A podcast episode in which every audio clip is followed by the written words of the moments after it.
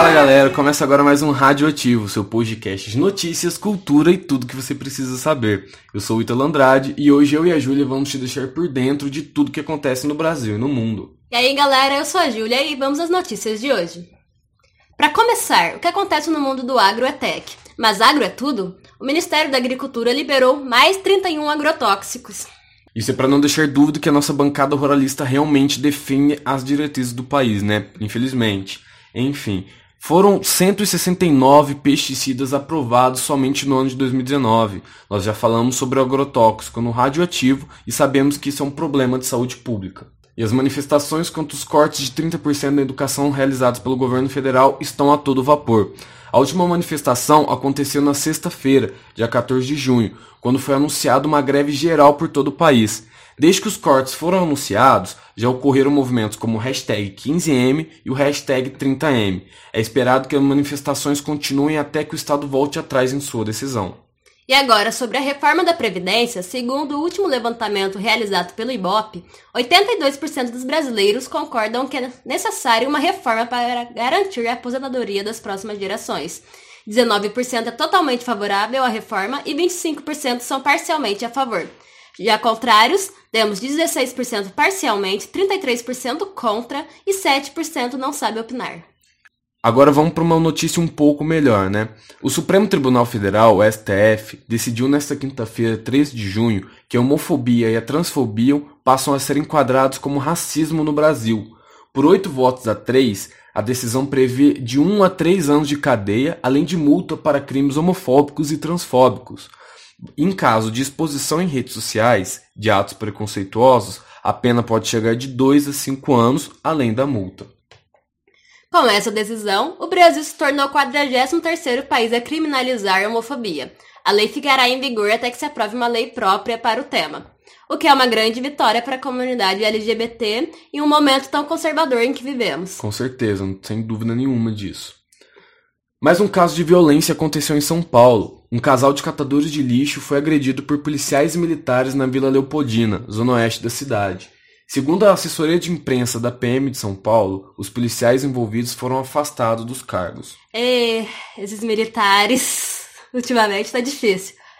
Bom, acho que já deu notícias pesadas por hoje. Vamos falar sobre um assunto que eu e o Ítalo gostamos muito: esportes. Bora lá! Flamengo é campeão do NBB temporada 2018-2019. O time carioca bateu Franca por 3 a 2 nos playoffs e conquistou o sexto título de 11 disputados pelo Novo Basquete Brasil. O último jogo foi no ginásio Pedrocão, casa do time francano. Foi uma final bem equilibrada, né, Ítalo? Franca tinha o melhor ataque da competição contra o Flamengo, que tinha a melhor defesa. Realmente, Júlia, foi uma, uma partida muito equilibrada, porque o Flamengo já tinha disputado em Franca, em novembro do ano passado, a taça Super, Super 8, se eu não me engano, clássico Super 8, e foi campeão lá. Enfim, como Franca fez a melhor campanha, o time pôde decidir o último jogo em casa. E eu tava lá e pude acompanhar um pouquinho. Para você ter uma noção, os ingressos esgotaram em 40 minutos. Mais de 5 mil torcedores compareceram no ginásio. Bom, não é à toa que Franca é considerada a capital do basquete, né? A torcida de Franca realmente deu um show, mas os flamenguistas também não decepcionaram. Os rubro-negros esgotaram os ingressos disponíveis para o setor de visitante. Veio torcida do Rio de Janeiro, Minas Gerais e São Paulo. O torcedor apoia muito o time mesmo, né? Como eu tinha comentado, eu estava lá e pude conversar um pouquinho com o pivô do Flamengo, Rafael Mineiro, e ele me contou sobre esse apoio da torcida. Vamos dar uma conferida?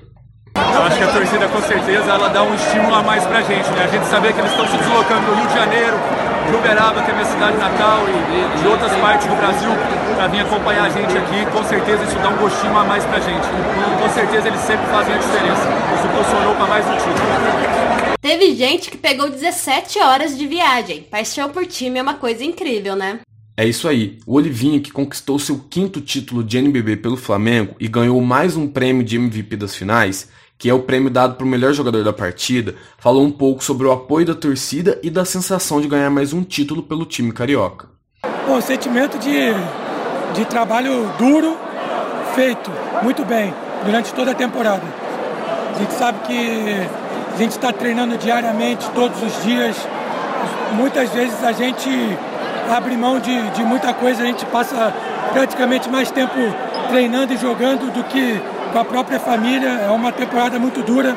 Então o sentimento de, de ser campeão e ser um MVP da, das finais é um sentimento de, de, de uma emoção muito grande. É um prazer e um orgulho gigantesco que eu estou sentindo agora.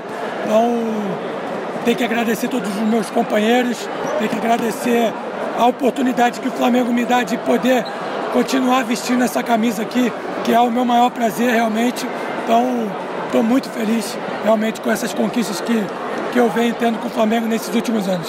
Muito merecido o título de MVP das finais, né? E para alegria da torcida do Flamengo, o Olivinha renovou seu contrato para mais uma temporada. O Deus da Raça vai estar aí a mais uma temporada jogando pelo Mengão.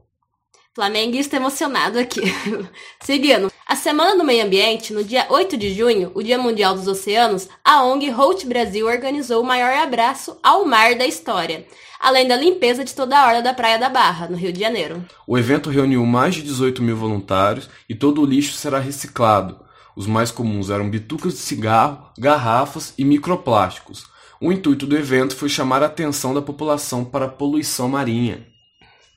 E é isso, gente. O podcast de hoje fica por aqui. Eu sou Júlia Martins e quem dividiu o programa de hoje comigo foi o Ítalo. Agradecemos ao resto da equipe do Radioativo, na produção e edição a Laisa, a Gabi e a Letícia. Nós voltaremos em breve com um programa que você não pode perder, direto do estúdio do Laboratório de Rádio da UENG Unidade Passos. Não mesmo, então fiquem atentos e se mantenham ativos com a gente. Até mais. Espero que tenham gostado e para relaxar e começar o dia bem informado e de bom humor, curtam agora a música Brisa da cantora Isa. Tchau. Então,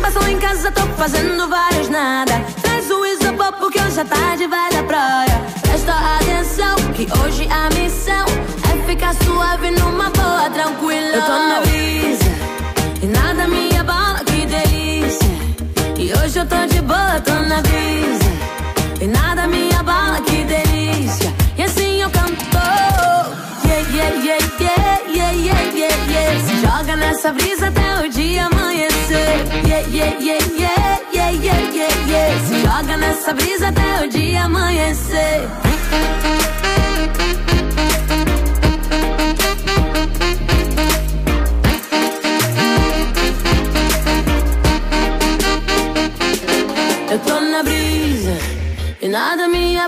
que delícia.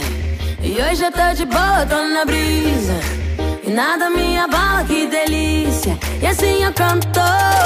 Yeah, yeah, yeah, yeah, yeah, yeah, yeah, yeah. Se joga nessa brisa até o dia amanhecer. Yeah, yeah, yeah, yeah. Se joga nessa brisa até o dia amanhecer. Yeah, yeah, yeah, yeah, yeah, yeah, yeah, yeah. Se joga nessa brisa até o dia amanhecer. Yeah, yeah, yeah, yeah, yeah, yeah, yeah, yeah. Se joga nessa brisa até